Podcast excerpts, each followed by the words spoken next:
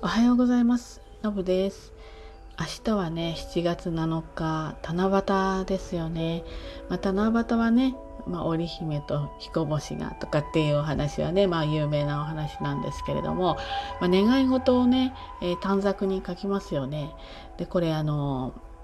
七夕様のね歌詞にも五色の短冊ってあるようにね。短冊はね、まあ、五色っていうのがまあ本来まあえー、を使う色なんですよ。でただねこれって単にその5色が選ばれてなんかその好きな色に、えー、願い事を書くっていうことではなくってその色それぞれになんか意味があるらしいんですよね。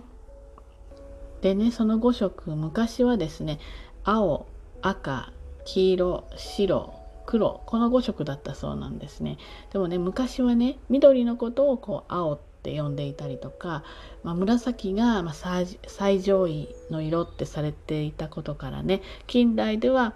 緑赤黄色白紫これがね一般的なあ使われている5色の色なんだそうです。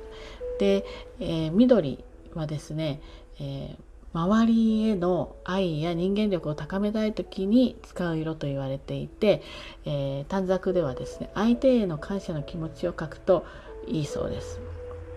で赤赤は霊ですね霊、えっと、親とか祖先への感謝の敬意を表す周りの人のためになるような願いとかね自分の成長につながるような願いが、まあ、適してるそういった内容が適しているのが赤なんだそうです。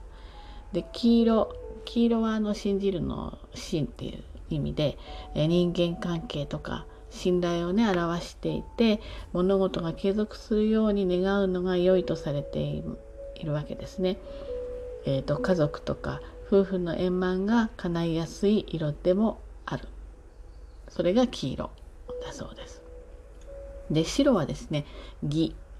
義理とか義の義ですね規則とか義務を守る心を表す人としてね正しい道を示してくれる色なのでちょっと襟を正したいようなそんなような、えー、願い事なんかの時には白を使うといいですね。で紫は地ですね。あの友って書く地ですね。えっと学力の向上を表すため学業成就とか理解力とか判断力の向上などの願いが適切とされていますね。なので例えば受験がうまくいきますようにとかこういったこう能力がついてきますようにとか、まあ、そういったことをあの書くのには紫が適してるみたいですね。なので短冊の色にはねそれぞれのこう意味が込められていてね色に見合ったこう願い事を書くと叶いやすいんだそうです。今年はね何をお願いしましょうかね。ちょっといろいろ考えたいと思います。で七夕ってね、まあ、またあの食文化にもちょ、まあ、直結するわけですね。で、えー、いくつか七夕に食べるといいよっていう食材があるのでご紹介したいと思います。まあ、七夕のね行事食としてもねよく知られてるのが、まあ、そうめんですよね。これはもう天の川に見立てて食べるっていうそういう、うん、説もありまあいろいろと説はあるのでねあれなんですけれども、ね、白いそうめんにちょっとこう野菜の切り抜きとかで星に見立てたりしたりしてもねお子さんとかも喜ぶんじゃないかなっていうふうに思います。えー、次にねちらし寿司これはもうお祝い事のね、えー、定番料理ですね。あのそもそも七夕だからっていうよりもなんとなくこうお祭りな感じお祝いの日っていうことなので、えー、お寿司特にちらし寿司をね食べるようになったんじゃないかなっていうふうに言われてますね。であの次にですねこれは地域的なものがあるんじゃないかと思うんですけれどもほうとうですよね長野県とか松本周辺にまあほうとうちょっと太いねあのがっちりしたあの麺ですよねほうとうを結構食べるっていうまあ多分エリア的にはあの風習があるみたいですね。あとはですねオクラオクラはですねこれあのこう断面で切るとね星型になりますよね。なので、えー、こう七夕の時に結構親しまれた食材になりますね。これあの普通にねあのさっきのそうめんにちょんちょんってこうのせてもいいですしちょっとカレーなんかに入れても美味しいしねサラダにのっけてもいいしあの小さなお子さんちょっとオクラに触れる機会としてはあのいいチャンスタイミングなんじゃないかなっていうふうに思います。で次にはですね竹料理ですねたけのことかそういったものですよね。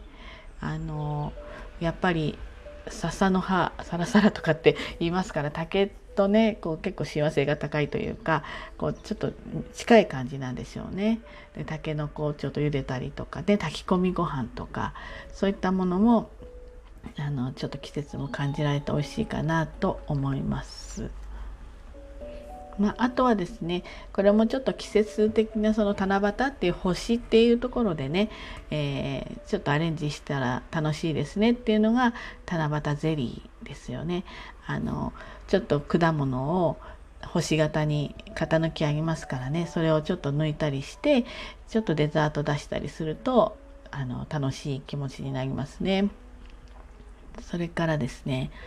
えっと甘酒甘酒はですねやっぱりあの七夕の時期に結構飲まれるようになってるんだそうです。私はなんか年がら年中飲むのでまたちょっと温めて冬っていうのなんかそんなイメージがあるのでねあれなんです。あのあ七夕にも飲むんだって思ったんですけどまあうん夏バテ防止とかにもねあの、まあ、飲む点滴でしたっけとかって言われてるぐらいなので、えー夏バテ防止にもねなりますのでちょっとこう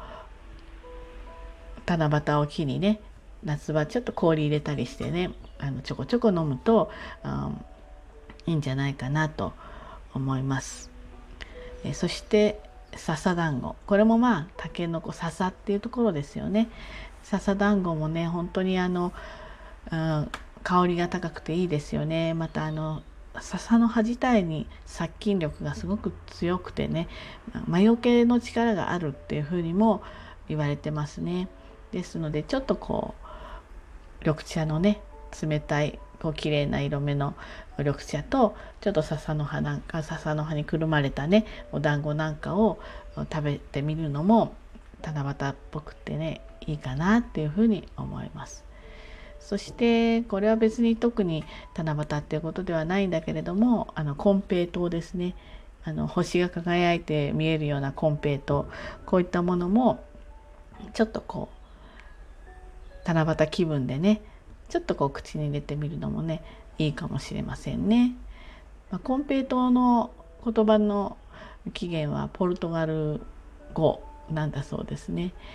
なのでなんか日本古来からねありそうなものなんだけれどもあのどうやらそちらの方から、えー、来ているそうです。ということでねあの七夕に食べるものまた七夕だからなんかこう結びつけるものみたいな両方のご紹介をしましたけれどもまあ日本もね海外もそうかもしれないけど季節ごとにちょっとしたあのこういう季節感を感じられる